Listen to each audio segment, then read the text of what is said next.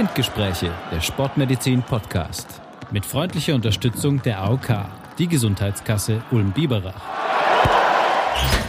Hallo, liebe Hörerinnen und Hörer und herzlich willkommen zu einer neuen Episode Spindgespräche, unserem sportmedizinischen Podcast. Heute zu einem ganz spannenden Thema. Und mit mir ist heute weder Sebastian noch Johannes anwesend. Die beiden befinden sich nämlich immer noch im wohlverdienten Urlaub. Aber dafür habe ich eine ganz andere Gästin zu Gast. Und zwar Frau Krause, die Ernährungsberaterin von der AOK, die ihr schon aus einem vorherangegangenen Podcast kennt. Hallo, Frau Krause, grüße Sie. Hallo, Herr Dr. Jörg. Frau Krause, wir haben uns heute ein Thema rausgesucht und vielleicht machen wir gleich mal ganz kurz den Einstieg, dann kann jeder auch schon gleich raten, worum es geht. Wie viel Kaffee hatten Sie heute denn schon? Keinen. Tatsächlich hatte ich auch keinen Kaffee. Warum trinken Sie keinen Kaffee? Mm, ich mag ihn eigentlich nicht wirklich. Also ich trinke wirklich klassisch diesen Getreidekaffee, Kinderkaffee ab und zu. Aber ansonsten und einen normalen Kaffee, wenn ich mal eingeladen bin. Und ansonsten bleibt bei mir die Kaffeekanne kalt. Ich vertrage Kaffee tatsächlich auch nicht. Ich werde immer ganz zittrig, nervös und unruhig. Mhm. Ja, das Aber nichtsdestotrotz. Das kann ich mir gut vorstellen. Also der Kaffee hat so eine eigene Wirkung. Genau, Frau Krause, unser Thema, es wird wahrscheinlich jeder schon erraten haben, ist heute nicht unbedingt Kaffee, aber das darin enthaltene Koffein. Koffein. Was ist es denn eigentlich aus Ihrer Sicht, Frau Krause? Ist es gut oder ist es schlecht? Das ist wie bei allem. Ich sag mal, die Dosis macht das Gift. Und im Kaffee oder im Koffein grundsätzlich werden viele positive Eigenschaften inzwischen auch nachgesagt. Und, aber in der Masse ist es halt dann oft auch wieder zu viel. Und das Koffein, klassisch wirklich denkt man immer an den Kaffee. Andererseits haben wir es natürlich in Tees genauso mit drin oder in so Energy Drinks. Und ähm, aber der Kaffee ist, denke ich, das, was am meisten umgesetzt wird und wo wir die größten Mengen an Koffein auch eigentlich in der Regel aufnehmen. Wissen Sie denn, wie viel so der durchschnittliche Deutsche oder die durchschnittliche Deutsche an Koffein pro Tag oder Kaffee konsumiert? Nee, das, die Zahlen habe ich leider nicht parat.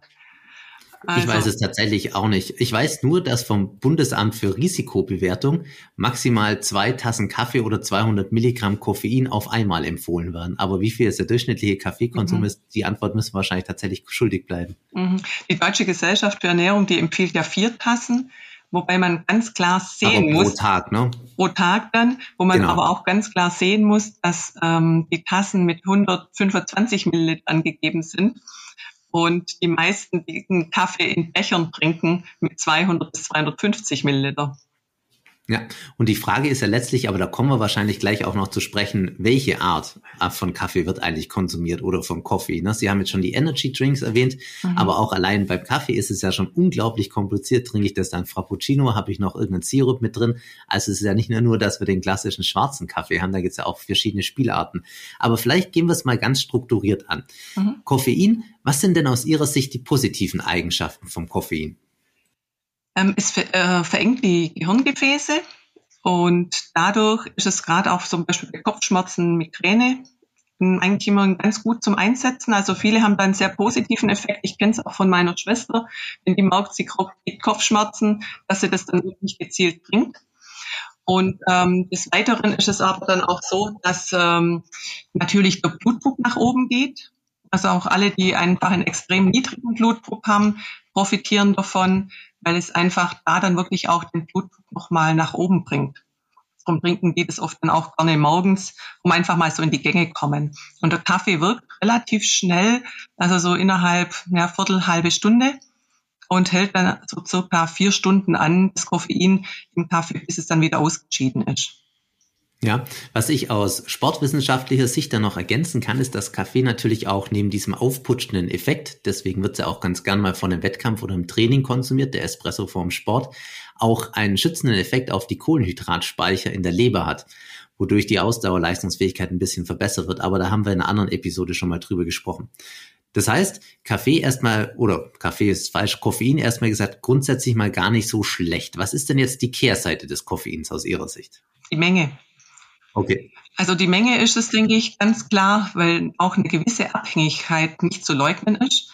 Ich habe es ähm, wirklich in jungen Jahren in meiner Praxis einmal mitbekommen, da kam jemand wirklich komplett in den Kaffeeentzug. Die ging, hat sich entschlossen, Heilfasten zu machen mhm. und hat von heute auf morgen den Kaffee abgesetzt. Und da ging es so elend. Also wirklich, die hat sich übergeben, hat Migräneschübe gehabt und das ganze drei Tage und dann ist so dieser Entgiftungsprozess auch durch und dann wird's besser. Aber wenn jemand wirklich sich entschließen sollte, den Kaffee wegzulassen, dann wäre es immer sinnvoll, den langsam zu reduzieren, um nicht in diesem Entzug zu landen. Aber das ist ja krass, was Sie beschreiben, ist ja tatsächlich eine ganz klassische Entzugssymptomatik, mhm. ne? die mhm. man auch bei verschiedenen Suchtmitteln auch hat. Krass. Auf jeden Fall. Und nur, nur aus persönlichem Interesse, wie viel hat diese Patientin oder Klientin von Ihnen am Vorfeld, im Vorfeld an Kaffee konsumiert? Die hat nicht mal die Ries, also die hatte fünf bis sechs Espresso. Also es ist wirklich, ich denke, so diese klassische Kaffeemenge von einem Liter pro Tag, ähm, das ist schon ausreicht, um das mit zu erreichen. Wahnsinn, ja? also doch beeindruckend. Mhm. Okay, ich glaube, jetzt haben wir einen ganz guten Überblick darüber gegeben, wie den Kaffee eigentlich wirkt und was positiv und negativ ist. Wir halten schon mal fest, negativ ist eigentlich nur die Menge mhm. und positive Effekte gibt es durchaus, gerade auch bei Kopfschmerzen oder auch im Sport. Jetzt ist also die Frage, es wird, wie. Es wird sogar inzwischen positiv diskutiert bei Alzheimer und Demenz. Oh ja, das ist ein guter Punkt, dass Sie sagen. Da gibt es ja tatsächlich mannigfache Studien. Es gibt ja auch mhm. Studien, die zeigen, dass dass Koffein was bringen soll oder was heißt bringen, einen gewissen Effekt haben soll bei verschiedenen Darmkrebserkrankungen. Aber letzten Endes muss ich da ehrlich sagen, ich finde es immer sehr schwierig, ne? weil viele Menschen haben natürlich Erkrankungen wie Alzheimer oder auch Darmkrebs. Viele Menschen konsumieren aber auch Koffein und da eine Kausalität herzustellen ist schwierig. Ist ja letztlich eigentlich nur eine Assoziation. Ne? Mhm, auf jeden Fall. Ja, aber gut, dass Sie es erwähnt haben. Das ist ein Punkt, den ich auch im Vorfeld gelesen habe. Mhm. Okay, jetzt machen wir mal einen Schlussstrich unter die Sache. Was ist denn Koffein eigentlich und was ist gut, was ist schlecht daran? Wie konsumiert man denn eigentlich Koffein? Wir haben jetzt schon viel über Kaffee gesprochen, aber es gibt ja auch noch andere Mittel. Und Sie haben jetzt schon das Thema Energy Drinks oder ja, Red, Red Bull, Monster, wie sie auch alle heißen, angesprochen. Mhm. Wie bewerten Sie das denn aus ernährungswissenschaftlicher Sicht? Negativ. Und ich glaube, ich kann mir schon vorstellen, wie.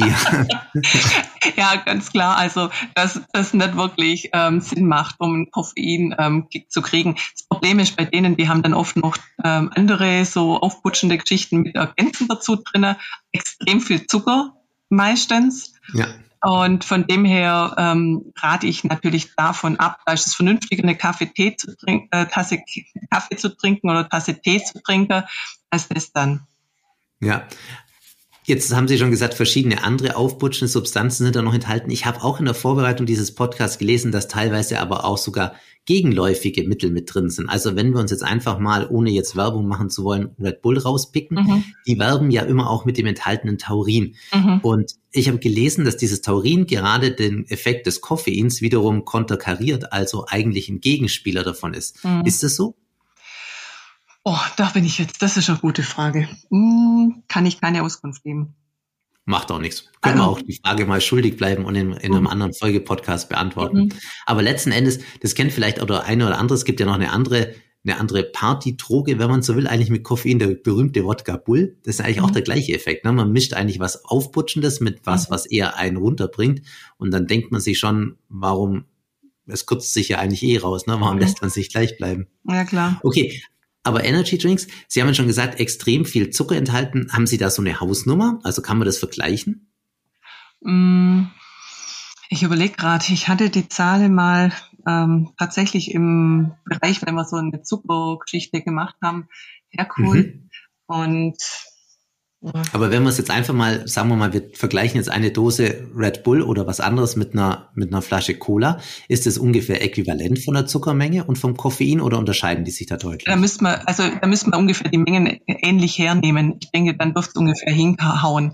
Ähm, Red Bull hat wahrscheinlich noch einen Tucken weniger wie Cola selber, weil man hat ungefähr auf einem Liter Cola sind es ungefähr 30 bis 35 Zuckerwürfel umgerechnet drinnen. Und wenn man praktisch so eine 0,33 hernimmt, haben wir so gut 10 und Red Bull wird ein bisschen weniger haben. Mhm. Aber trotz allem, also ist es eine ordentliche Menge. Aber auch da, wenn ich das zusammenfassen darf, aus diesem kleinen Segment Ihre klare Empfehlung, wenn Koffein auf, also jetzt abseits von Tabletten oder mhm. so zugeführt werden soll, dann doch klassisch über Kaffee und Tee, mhm. ohne Zusatzstoffe wie Zucker, Sahne, Milch, weiß der Geier was.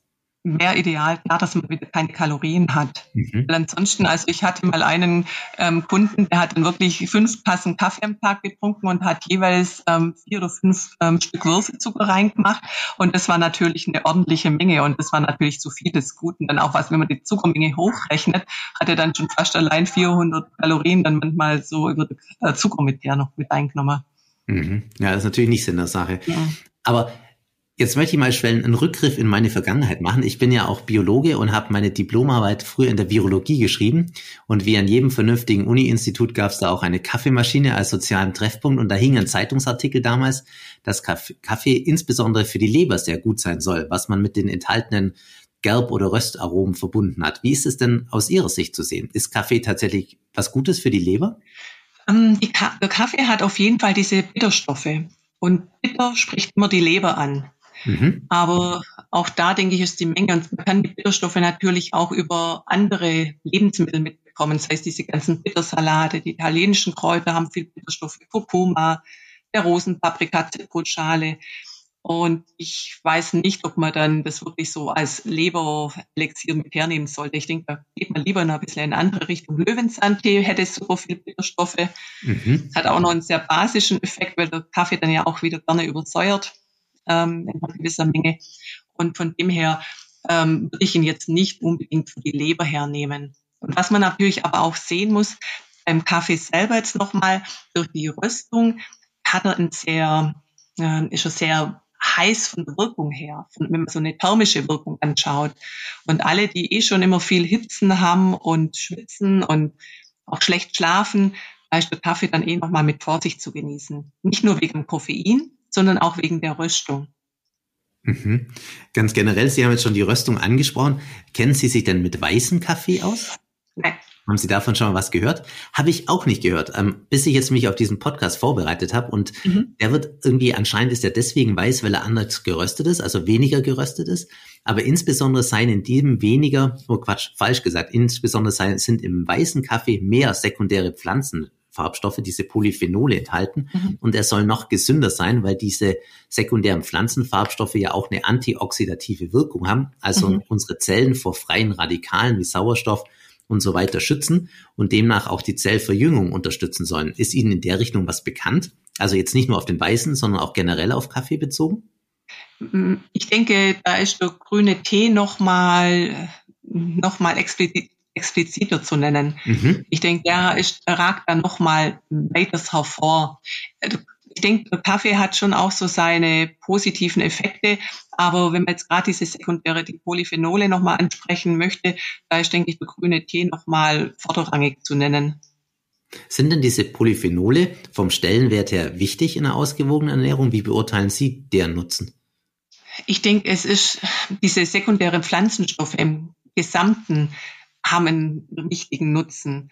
Und die sind aber, ich denke, ein paar klassische sind uns bekannt, auch die Sulfide zum Beispiel im, im Knoblauch oder in den Zwiebelgewächse oder sowas. Ähm, und weitere aber, äh, das Lycopin in der Tomate zum Beispiel, und ich denke, die Gesamtheit ist da noch gar nicht erforscht. Und ich denke, deswegen geht es auch immer dahin, sich abwechslungsreich und vielseitig zu ernähren, um einfach eine gute Mischung zu haben. Und deshalb sagt man auch immer dieses Buntessen, um einfach da diese Stoffe mit breit zu haben. Genau, und möglichst breit sich abzudecken, ne? einen bunten genau. Mischmasch zu bekommen. Im genau. Prinzip wie bei der Geldanlage am Aktienmarkt, ne? Die breite Ausstellung macht. Genau, ja, genau. von allem was dabei hat. Was ich jetzt so ein bisschen bei Ihnen rausgehört habe, Frau Krause, ist die Tatsache, Sie sind gar kein so ein großer Kaffee-Fan, oder? Mm, wahrscheinlich einfach, weil ich jetzt selber nicht ähm, Kaffee so ein absoluter Verfechter davon bin und nicht so gern trinke. Aber für die, die ihn mögen, also wenn mir jemand in der Beratung ist und sagt, okay, er liebt seinen Kaffee, dann werde ich ihn den nie vom sagen, nee, den darf er nicht trinken. Mhm. Und es denke ich, es ist immer die Menge, wenn jemand dann halt kommt und sagt, er trinkt nahezu nur Kaffee. Ich habe manchmal Leute, die trinken halt anderthalb bis zwei Liter Kaffee. Und das große Problem ist dann meistens, dann trinken sie auch nichts anderes. Mhm. Also dann kommt das Wasser halt auch zu kurz. Und ähm, von dem her ist es natürlich dann immer ein Bestreben zu sagen, okay, lieber weniger vom Kaffee und den langsam runter und dann vom anderen wieder mehr. Aber es ist nicht so, dass der dann grundsätzlich, also ich bin kein Gegner von Kaffee. Ähm, ich denke, er hat seine positiven Effekte. und dass man durchaus trinken kann, wenn man nicht übertreibt.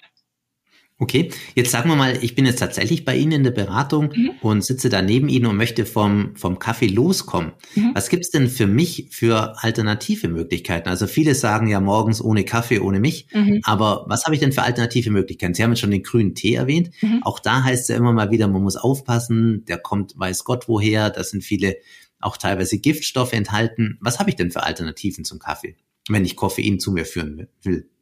Na, trotzdem bleibt beim grüner Tee oder Schwarztee. Ähm, dann halt gucken, woher er kommt, vom Anbau her zu schauen, was für ein Anbau das ist. Und ähm, beim Tee kann man dann ein bisschen gucken, wenn man den nur sehr kurz ziehen lässt, dann hat er eine anregendere Wirkung, als wenn man den länger ziehen lässt. Mhm, was? Weil dann einfach wieder mehr Gaubstoffe mit frei werden. Was heißt sehr kurz oder länger?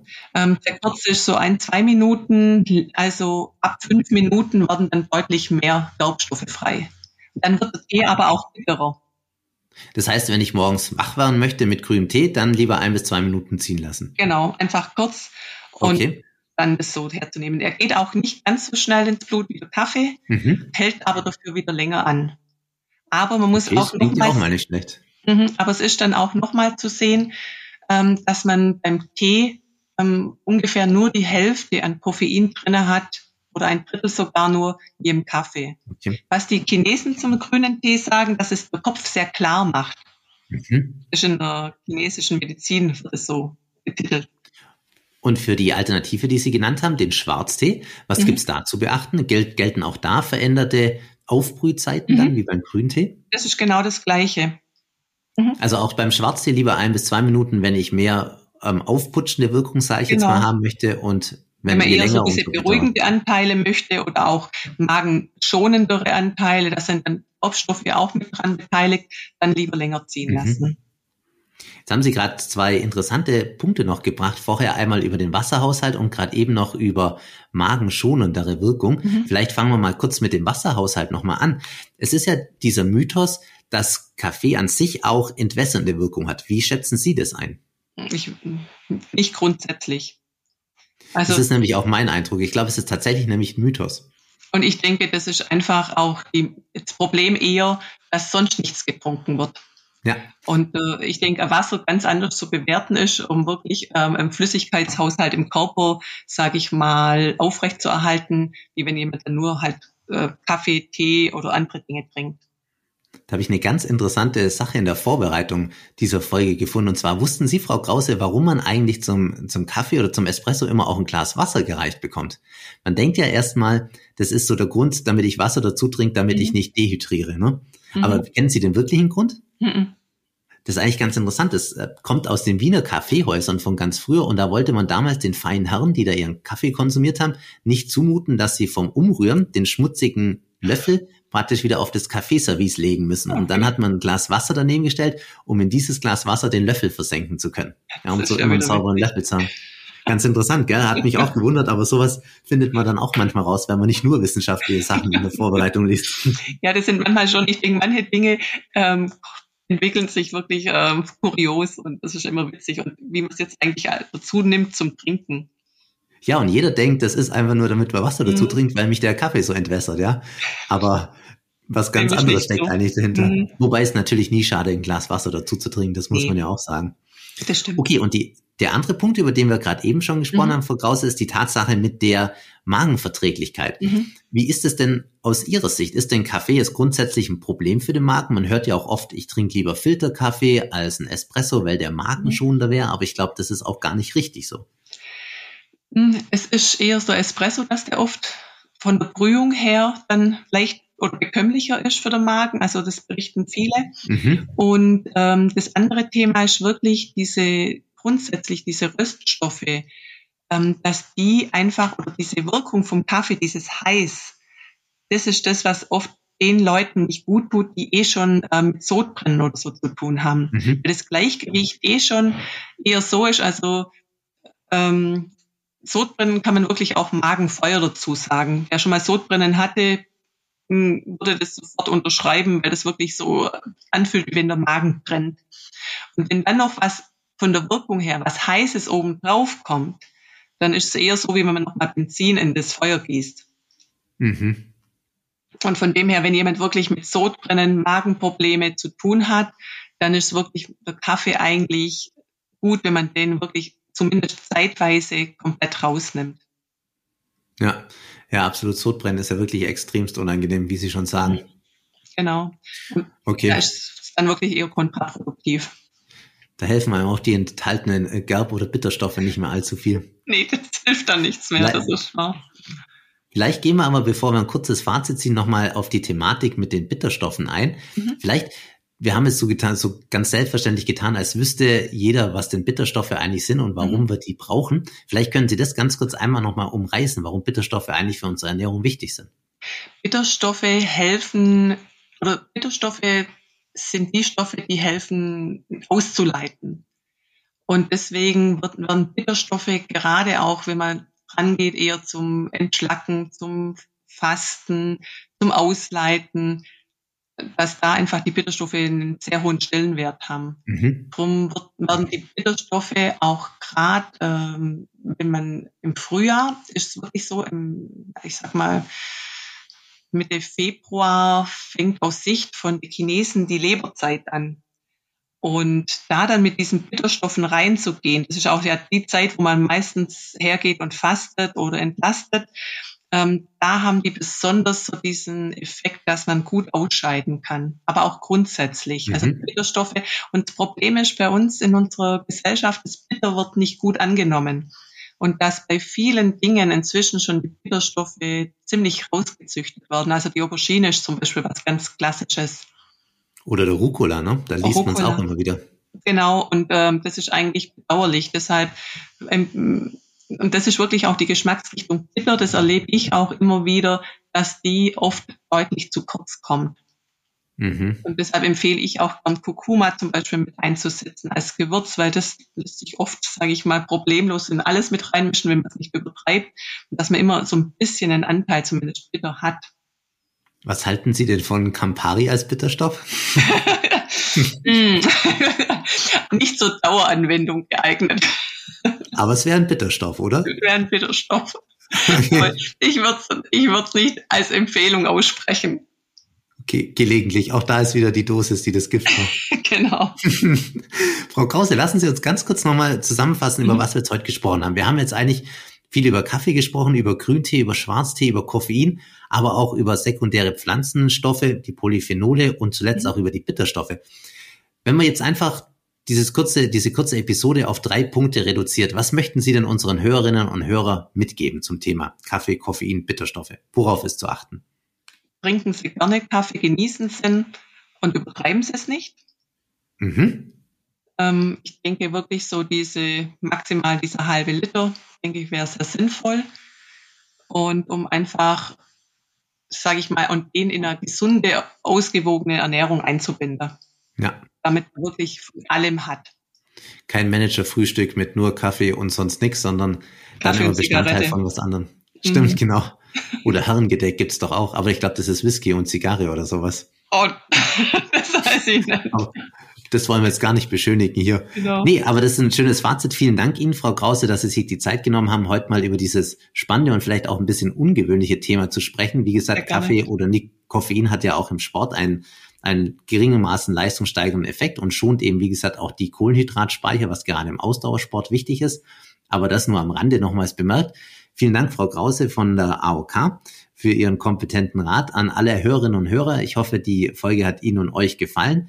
Über positive Bewertungen und Abonnements freuen wir uns natürlich gleichermaßen wie auch über Rückmeldungen oder Themenanschläge. Diese gerne richten an podcast.spindgespräche.de. Ansonsten wünsche ich allen ein schönes Wochenende. Wir nehmen heute an einem Freitag auf und es ist auch sonnig und wünsche Ihnen auch ein schönes Wochenende, Frau Krause, und hoffe, wir hören uns demnächst mal wieder in alter Frische zu einem spannenden Thema. Dankeschön. Machen Sie es gut. Tschüss. Auch so. Tschüss. Sie hörten Spindgespräche, der Sportmedizin Podcast. Mit freundlicher Unterstützung der AOK, die Gesundheitskasse Ulm-Biberach.